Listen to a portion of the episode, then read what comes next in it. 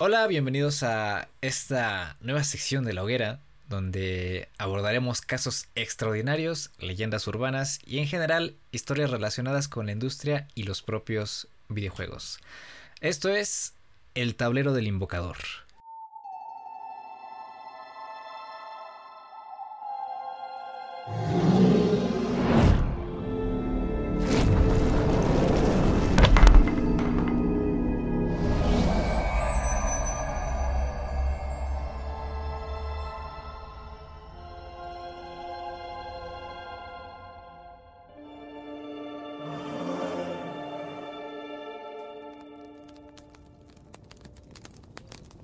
Hola, Broski, ¿cómo estás? Buenas noches, caballero. ¿Cómo andamios? ¿Qué tal tu noche? ¿Qué pasó ese men?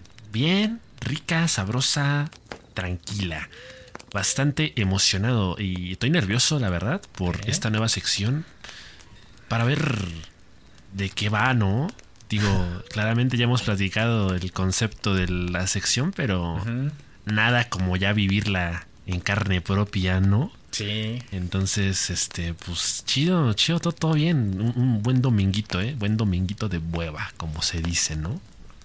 En efecto. Pues sí, jamás puesto en práctica, siempre platicando sobre el...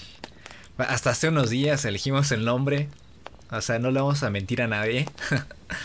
Eh, pero el concepto ya estaba trabajado, ya tenía yo ahí un guion, este... Una parte del guion redactada. Entonces ya teníamos una idea de qué eh, forma le íbamos a esta sección. Y yo ahora estoy muy emocionado, ¿eh? ¿eh? quiero, ver, quiero ver tu reacción. Eh, porque, ¿recuerdas que te había dicho que íbamos a hablar de Polybius? Ajá. pues te hice la Ronaldinha, güey. no manches, viste la Ramversé. Te hice la Ramversé, traigo otro, otra, otro caso este es un poco más. No manches. Más eh, diferente. Este es un poco diferente del. De, del... Me quebraron la cadera. Sí, te quebré la cadera. esto es un tanto diferente del, caso de Polibios, que sí lo vamos a tratar más adelante. Eh, pero me gustó eh, y, y, creo que también va a tono con el mes de octubre. Ya estamos en el mes de, de las minas que salen por la televisión y del Huabulin, ¿no? Del Huabulin, güey. Ya estamos en el mes del Huabulin. Entonces, pues vamos a aprovechar para estrenar esta sección. Y para que te cagues en los pantalones con esta historia que te traigo. Porque el día de hoy vamos a hablar sobre un caso eh, conocido como el caso del asesinato del Mortal Kombat que sucedió ah, el 6 de diciembre de 2007. Y qué bueno que estamos estrenando esta sección porque también hoy estoy estrenando una tacita. Ándale, cabrón. La tacita de la Star Wars. La tacita de la Star Wars que me regalaste en mi cumpleaños. Ah, qué bárbaro, qué bueno ese ven. Qué bueno, esa tacita es épica, ¿eh? Yo creo que sí viene muy ad hoc para la sección. Está facherita y además me estoy dando cuenta que le cabe todavía más té del que una taza por medio. Entonces estoy doblemente satisfecho con esta taza. ¿eh? sí, pues claro, fue, eh, detenidamente calculado el, tiro. Ya sabía por dónde ir. Ya, y mira, y, no sé si escucharon ahorita en el podcast, pero cuando quitas la tapa, suena este Arturito. Y hace diferentes sonidos. Este es el primero. Es el segundo. tiene como cinco, cinco sonidos.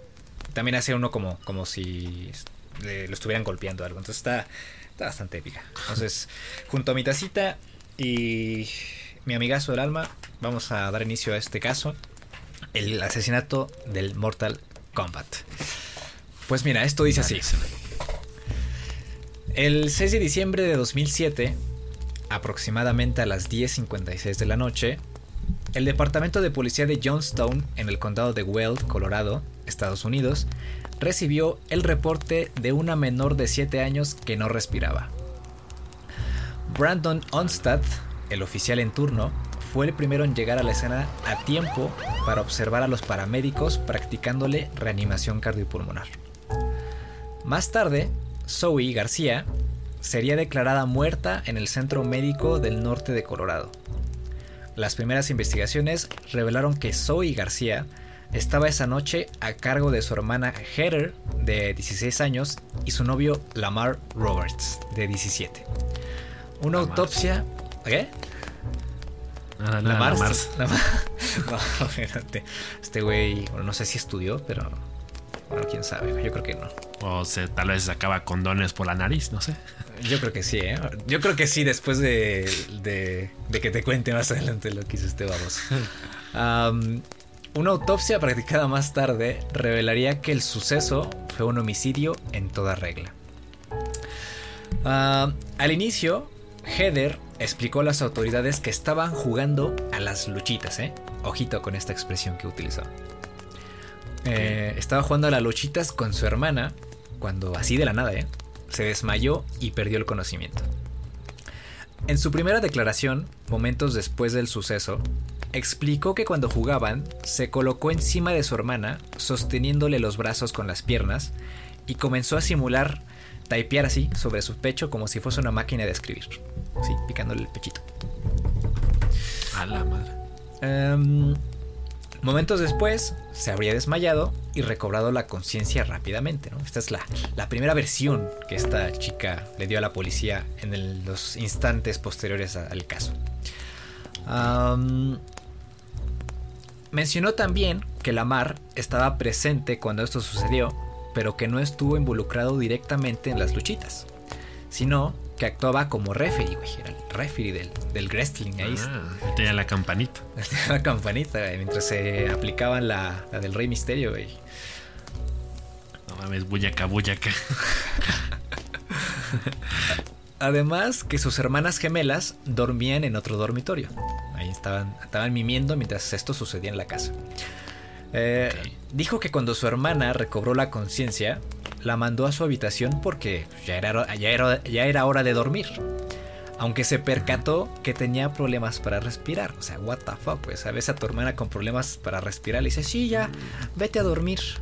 Ya es noche. Échate una jetita. Es una jetita, ya es hora. 15 minutos después, ella habría regresado para ver si todo estaba bien. Y fue cuando se dio cuenta que no respiraba. En ese momento, llamó desesperada a Lamar. La llevaron a la sala, donde la revisaron el pulso e intentaron que despertara. Como no respondía, la metieron a la regadera y abrieron la llave. Aseguró que su hermana recobró el conocimiento, así mientras se estaban bañando con agua fría, y volvió a perderlo instantes después. Chinga, era agua bendita, ok. Yo creo, güey, porque. O sea, ni temperatura tenía, no, se, no, no- no tenía convulsiones, güey. Entonces, yo dije, no, sí, el agua, ¿no? O sea, si no despierta ni, no- ni le estoy soltando cachetadas, pues. Una agüita fría. Claro. Regresaron a la sala y le practicaron el RCP, así al ritmo de la Macarena, güey, por 15 minutazos. Y al darse cuenta que no reaccionaba, Herer entonces llamó a su mamá. No, ya, 15 minutos no despierta, güey. Sí, ahora sí, llámala a la mamá. Sí, ahí ya, sabes que es de Adebis, ¿no? Ya está serio el pedo. Sí, ya, ya sabes que no está jugando. Entonces dice, el oficial Onstad declaró que Lamar Roberts no estaba en la escena cuando él llegó. Es el, estaba hablando del el oficial que te estaba hablando al inicio, el oficial que llegó a la, a la, a la escena. Dice que Roberts no estaba en la escena cuando él llegó, pero que volvió poco tiempo después. Aseguró que Lamar le dijo que llevó a las hermanas gemelas de Herer con su amigo Tex, porque ellas no tenían por qué ver lo que estaba sucediendo, ¿no? Eh, Lamar le dijo que él estaba jugando videojuegos en la planta baja mientras Herer jugaba las luchitas con su hermana menor. Una contradicción, ¿no? Porque Herer le había dicho que mientras estaban jugando a las luchitas, Lamar estaba ahí pues, haciéndola de referee. Le dijo también que la habrían llevado abajo cuando no respiraba, pero que él tampoco sabía realizar RCP, así que simplemente lo habían intentado. O sea, vete tú a saber cómo le practicaron el RCP. Chale. Después de que la pequeña falleciera y todo se hubiese pues tranquilizado entre comillas, comenzaron los interrogatorios por separado. Aquí es donde empiezan a salir verdades a medias. Ah, en estos interrogatorios, Lamar volvió a repetir lo dicho al final al oficial Onstad, perdón, apegándose a esa versión de los hechos. Pero Heather añadió eventos y detalles discordantes con la primera declaración. Perdón, se me estaba saliendo un sapo. Sapo verde. Feliz cumpleaños. Ay, gracias, gracias, gracias. Gracias a, a Shirex, a Yami, que cada rato me están este, felicitando. Saludos. Claro, claro, un, un saludazo. Un saludazo, un besazo. Eh, durante el interrogatorio, la mamá de Heather la acompañó en todo momento, por ser menor de edad. Y yo supongo que eh, esta presión que ejercía la presencia de su mamá hizo que Heather empezara a soltar las verdades a medias. Uh, Heather añadió que durante las luchitas derribó a la víctima, la golpeó en el estómago, le tiró unos golpes de karate en el antebrazo, golpeó ¿Qué? y picó los muslos a su hermana, la pateó en las espinillas y que le dio fuertes palmadas en el estómago y en las nalgas, además de picarle el pecho. La quería matar. Así, o sea, eso es lo que dijo ella, pinche vieja loca, ¿no? Sí, sí, returbio. Mencionó que hubo un punto en el que tomó a su hermanita en la. eh, que tomó a su hermanita con los brazos e intentó sacudirla, así cual salero, güey. Pero que terminó tirándola sobre su brazo derecho y su hermana comenzó a quejarse del dolor. Ah, aseguró que esto lo había hecho en otras ocasiones de forma juguetona. O sea, el tema de que su hermanita se quejara del dolor, ¿no? Porque pues, es parte del show. Ah, Así era como- bait. Era bait, güey, ¿no? O sea, eso es lo que dice ella, que por eso, pues no, no dijo, ay, ya se lastimó, ¿no? Dijo, ah, pues, me está troleando todavía. Ah. Con sus jueguitos de siempre. Exacto. A continuación, se habría colocado sobre la niña y empezado a presionar el pecho a manera de teclado, como había dicho, y se habría suscitado el desmayo. Dijo haberla llevado a su cama, pese a que a su hermana habría intentado levantarse cayendo sentada en el intento. Y tenía problemas para respirar. ¿no? Ah, dijo que se durmió y que momentos más tarde, cuando regresó a ver cómo estaba, había empezado a gorgotear y que no respondía. Y fue cuando la llevaron a la regadera y después intentaron reanimarla y todo eso. Al final fue cuando llamaron a su madre en el bar donde trabajaba. Ah. Ahora, Dana Trujillo, que es la mamá de, de Herer y sus hermanitas, eh, fue trasladada por Dan Herrera, un ex bombero, después de haber recibido la llamada de su hija eh, en la que se comunicó que Zoe había muerto. Ella estaba en el trabajo, la, la mamá, trabajaba en un bar. Cuando Dan llegó a la escena del crimen, les dijo a Heather y a Lamar que llamaran al 911 y les preguntó que qué había sucedido. Dan declaró posteriormente que tanto Heather como Lamar titubearon al darle una respuesta y terminaron dando dos respuestas diferentes. Una era que ellos estaban en una habitación y al salir la encontraron inconsciente, así nomás, ¿no? Estaban ahí no sé, besándose haciendo lo, lo que estaban haciendo y que salieron de la puerta y estaba la niña tirada.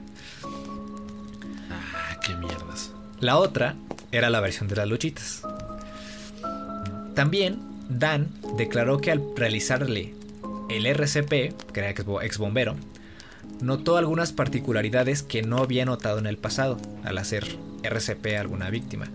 Para empezar, su estómago estaba más distendido de lo usual y dijo que al inte- intentar aliviar esta distensión, el poro derecho de la nariz descargó una gran cantidad de sangre con mucosa. A la madre. Además, Dan declaró que Lamar solo estaba interesado en dejar la escena. Y hasta ahorita estás de acuerdo que ninguna de las dos versiones eh, toma en cuenta a Lamar, ¿no? O sea, aquí la, la Herer ha dicho que, que le dio sus pataditas, que Simón, y que Lamar estaba en su rollo. Sí, sí, en, en ninguna se le señala como posible culpable, ¿no? Exacto, y- No, en una era referee y en la otra ni estaba enterado. Exacto. Ahora, ahora bien, ahí va el pan. Ahí va el pan. Ah, en una Ahora declaración. sí viene lo chido. Ahora sí viene lo chido. En una declaración realizada al día siguiente a Jenny Cárdenas, que en el reporte policial no se especifica el parentesco o relación con Lamar, sino que solamente se menciona que es un testigo. De hecho, estuve ahí investigando el reporte policial, no encontré su parentesco. Ah, Yanni declaró que le preguntó a Lamar qué había sucedido esa noche. Esto fue el día siguiente. Y al principio, Lamar le repitió la versión de Heather, que, que, era Heather jugando al Undertaker, ¿no? Con la, la niña. sí. Pero, pero después le dijo que no le iba a mentir y que había pateado a la víctima en varias ocasiones. Pero que no sabía qué tan fuerte la había pateado porque estaban pedos. Ah. ¿Cómo la ves? ¿Cómo crees, güey? ¿Cómo no vas a saber? Pues no, güey, dice que está hasta el, hasta el culo de Jacquelino y que no, güey. No mames. Dice, no sé qué tan fuerte le di porque estaba hasta, hasta atrás. Creo que la maté, pero no me di cuenta. Exacto. Además, Janie mencionó que Lamar le dijo que cuando pateó a, pateó a Zoe, perdón que me ría, pero es que no es. Esta, esta no se levantó. Oye, se me serio. esto es serio, esto es, serio. que cuando pateó a Zoe, esta no se levantó y le dijo textualmente: Mis manos son armas letales. Y que estaban registradas en los libros. Así, ¿Eh? así de huevos. Dijo, mis manos son armas letales y están registradas en los libros. Eso lo dijo Zoe. Este... Ojeda. No, Lamar. O sea, ah. Jenny es la conocida de Lamar y está este, testificando lo que habló con Lamar. Ah, ok, ok. Le dijo Lamar a, a Jenny, mis manos son armas letales y están registradas en los libros, así de huevos. Ok, o sea, es arma blanca, ese güey, sabe karate o algo. Ajá, este, este, este, güey, se siente así, este. Mm, ¿Cómo se llama? La Cobra Kai, güey. Lamar dijo que estaba practicando artes marciales con la víctima. Que había realizado un back kick del cual la niña se había recuperado. Después volvió a patearla y esta vez se quedó en el suelo. Ya no se levantó. Ahora, ojito, güey, ojito con este culero. Como no reaccionaba, dijo que abrieron un huevo crudo y lo vaciaron en su boca para ver si estaba fakeando, güey. Güey, ¿qué les pasa? no sé. Los vatos enfermos. El huevo bajó por su garganta, pero Zoe no reaccionaba. Lamar le dijo, además, que no le llamaron a la policía porque los... Ah, perdón, bajé aquí. Porque los oficiales se iban a enojar porque eran adolescentes cuidando niños. No, pues no. Cuando se le realizó la autopsia a Zoe, tenía la muñeca rota, 20 moretones en todo el cuerpo, sangrado e hinchazón cerebral. Y sangrado en ambos lados de los músculos del cuello y debajo de la espina. A la madre. Que te des una idea de qué tan pedo estaba este güey. No mames, pedísimo. A pedísimo, Curi. Heather entonces estaba encubriendo a su novio, ¿no? Y Lamar la estaba utilizando como su chivo expiatorio.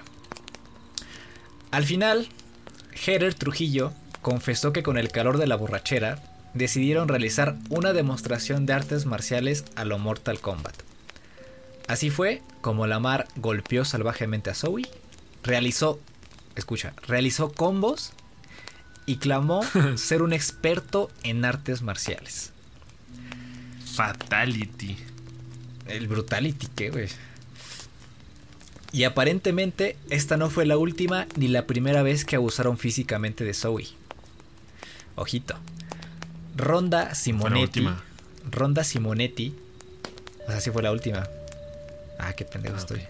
No sé redactar, güey. Pues si no, pues ya ni modo que el el cadáver. Bueno, no fue la única. Lo patearon. No fue la única. No fue la única ni la primera vez. Ay, sí, sí la regué. Ah, no, fue la, no fue la única ni la primera vez que abusaron físicamente de Zoe. Ronda Simonetti, una niñera, mencionó a las autoridades haber cuidado previamente de Zoe y las gemelas en un par de ocasiones, y que había notado magulladuras en su cuerpo. La primera vez dijo que Zoe le aseguró que se cayó de las escaleras, la segunda dijo que la mar la había estado golpeando. Ya lo habían hecho antes estos hojaldras. Y lo peor del caso es que Ronda había reportado el abuso a las autoridades, pero nunca recibió respuesta.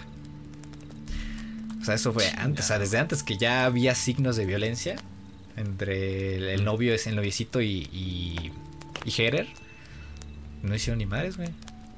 Ya habían denunciado. Puta madre. ¿Qué eran de México o qué? Pues yo creo, mano, porque Tienen el mismo sistema judicial. en Colorado, pues yo creo que... eh, mira, en Colorado me queda claro que sí. Sí, ¿no? Están jodidos, ¿eh?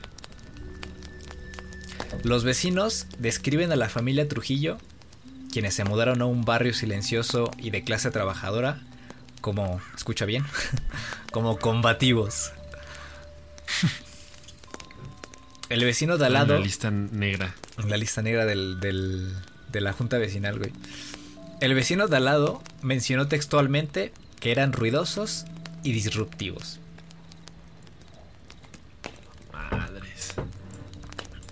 Ahora bien, ay, la sentencia, ¿dónde dejé la sentencia, mano? Estos perros, cerdos, La marranos. sentencia los banearon del Mortal Kombat. Los banearon del, del. ¿Cómo se llama? El, el- este evento que hacen de juegos de luchas, güey. El Evo, los banearon del Evo, güey. Bueno, no lo encuentro, pero si- más o menos me acuerdo. Este. A Herer la mandaron a seis años como una clase de. De este. como de control juvenil. Como que tenía que asistir a, esa, a ese desmadre. Y creo que aparte tenían que pagar una fianza de 100 mil pesos. 100 mil dólares. O sea, 100 mil pesos, güey. 100 mil dólares. Ah, Y a la mí se me mar. hace mucho. Sí, sí, sí. Y a la mar, a ese güey sí lo juzgaron como adulto. A él, Ándale, cabrón. a él lo mandaron eh, arriba de 38 años a la cárcel. 38 años y aparte la, la, la fianza esa. Bueno, no fianza, es como una. Una multota. No sé. Una. Para. Pues para resarcir a la, a la, a la mamá de Herer. Ok, ok. Y pues es así como termina este, este caso. Ese fue básicamente el, el caso del asesinato Mortal Kombat. ¿Cómo lo ves? No seas cabrón ese men. Es que qué violentos juegos juegas ese men. Luego, ¿por qué son? Luego, ¿por qué cancelan los videojuegos en China? Y luego, ¿por qué la Rosalía nos prohíbe hacer tesis de videojuegos? Pues mira, es que. Y, y júralo, o sea, de hecho, cuando estaba yo recabando información de este caso, me encontré hace un montón de artículos eh, afirmando. Es que la mayoría son artículos de 2007.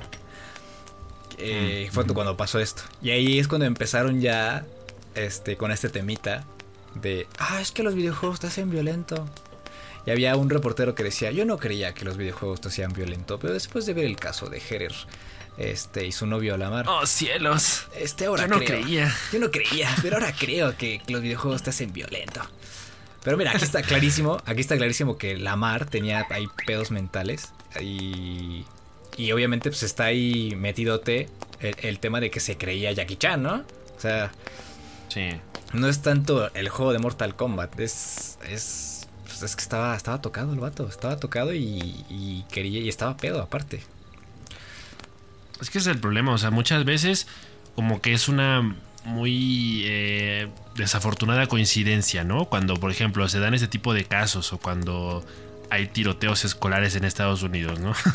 que de pronto es como de si al niño le encuentran un videojuego de disparos en el cajón, Ah, sí. automáticamente lo, lo correlacionan, ¿no? Sí, o sea, ve, encuentran, un, encuentran un libro del KKK y al lado un videojuego. Agarran el videojuego. Ah, es culpa del videojuego, güey.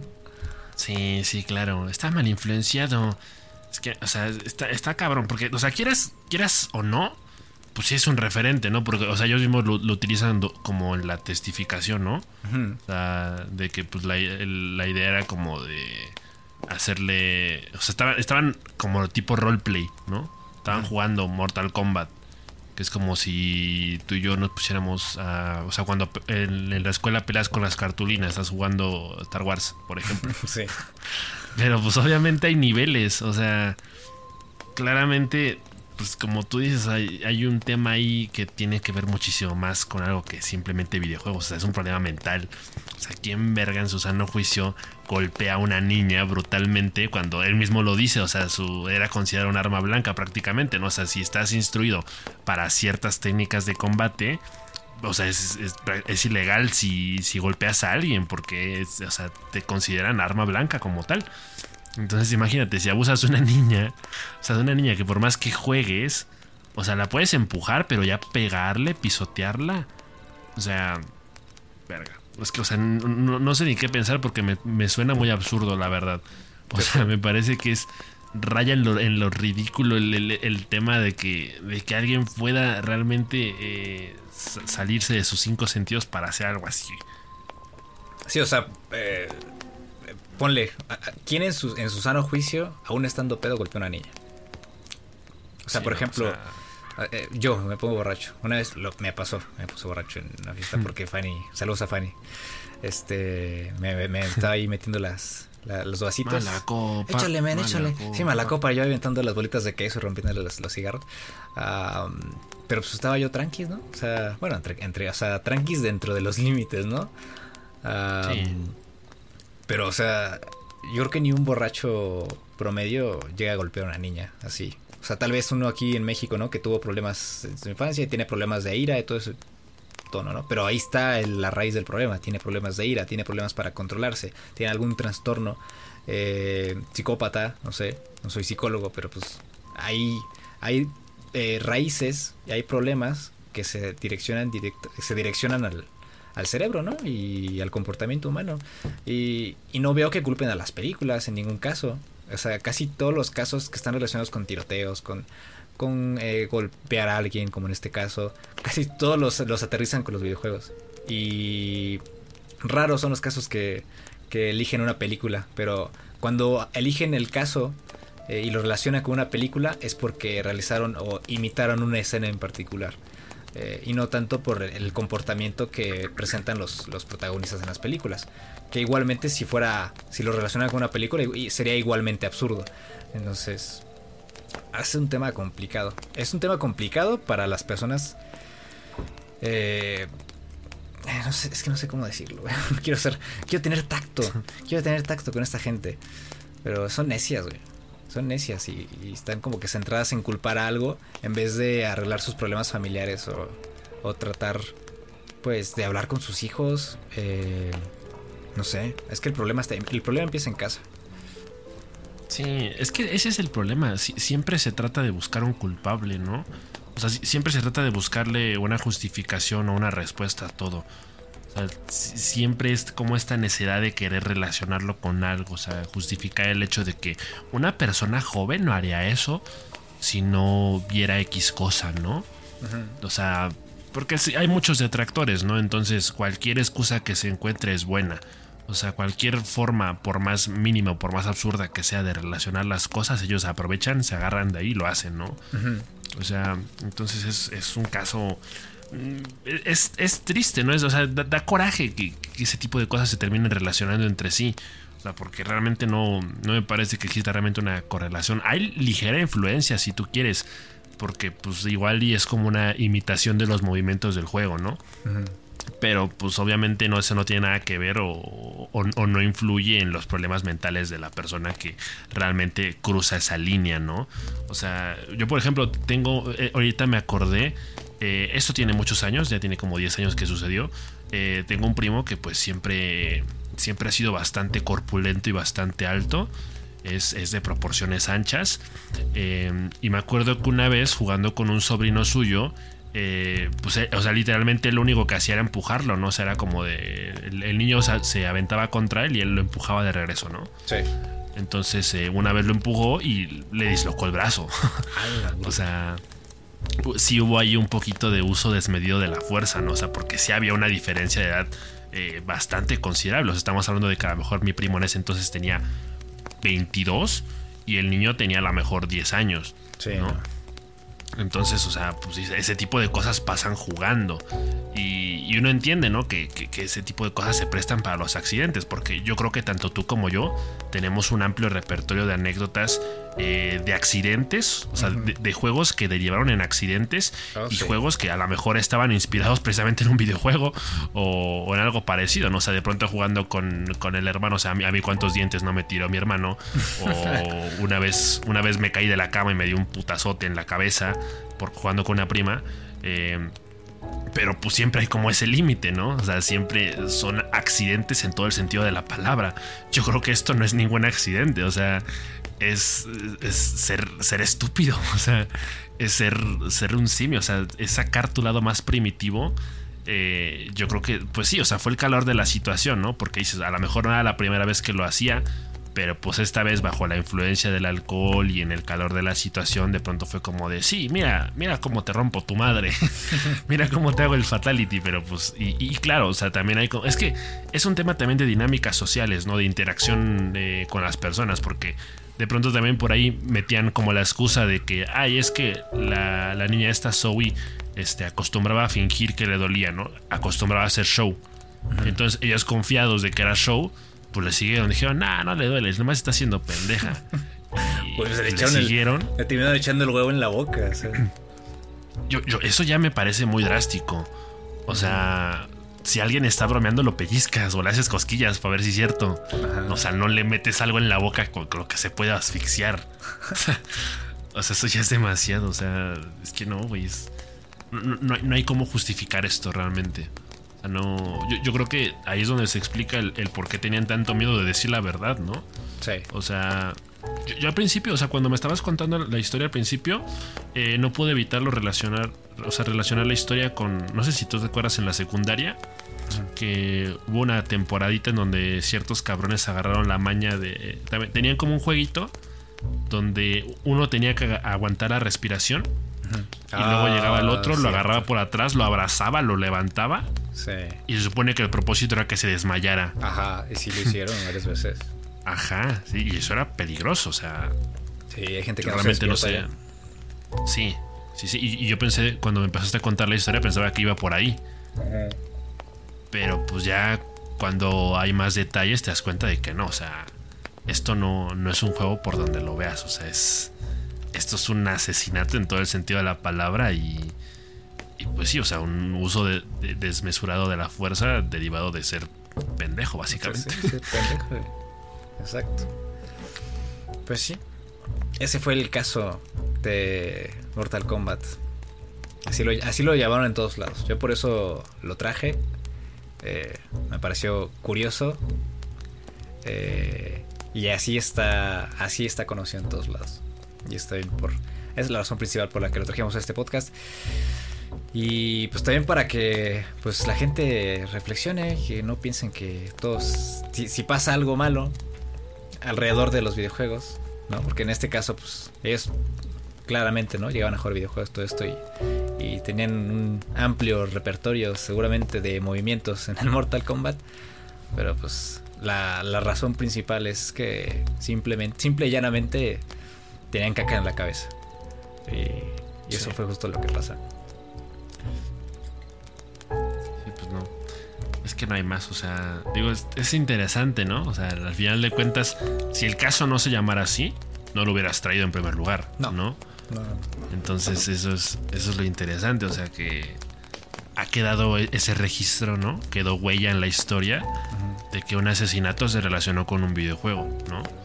O sea, porque, o sea, mínimo se tiene el referente, ¿no? De que la, ahora sí que ya, ya burdamente hablando, la técnica que utilizaron para matar a la niña o sea, pues fue una inspirada en Mortal Kombat, ¿no? Entonces, pues de ahí, de ahí sale, pero. Exacto. Pero sí, más, más allá de los referentes del juego que pudieran tener en aquel entonces, pues aquí hay un, un problemita psicológico serio de atender, ¿no? Exacto. pues imagino que sigue en la cárcel ese güey, ¿no? La Mars. dejó la eh, escuela. Para eso dejó la escuela. Sí, sí, sí, sí, exacto. Sí, sigue en la cárcel, el cabrón. Sí, sí, pues mínimo, ¿no? Mínimo. Pobrecita la niña, pobrecita. Pues sí, y la hermana también. ¿Qué pedo es tu hermana, güey? Están viendo que le estás pegando. Es como. Haz algo, ¿no? O sea, ya, ya de perdis. Eso me pareció lo peor, güey. Es tu hermana y la agarras de. de. de costal. Así está. Sí, no, está muy jodido eso, ¿eh? Exacto. ¿Cómo te recuperas de eso? Nunca, yo creo. Pues nada, esto fue el primer episodio de esta bonita y nueva sección titulada El tablero del invocador.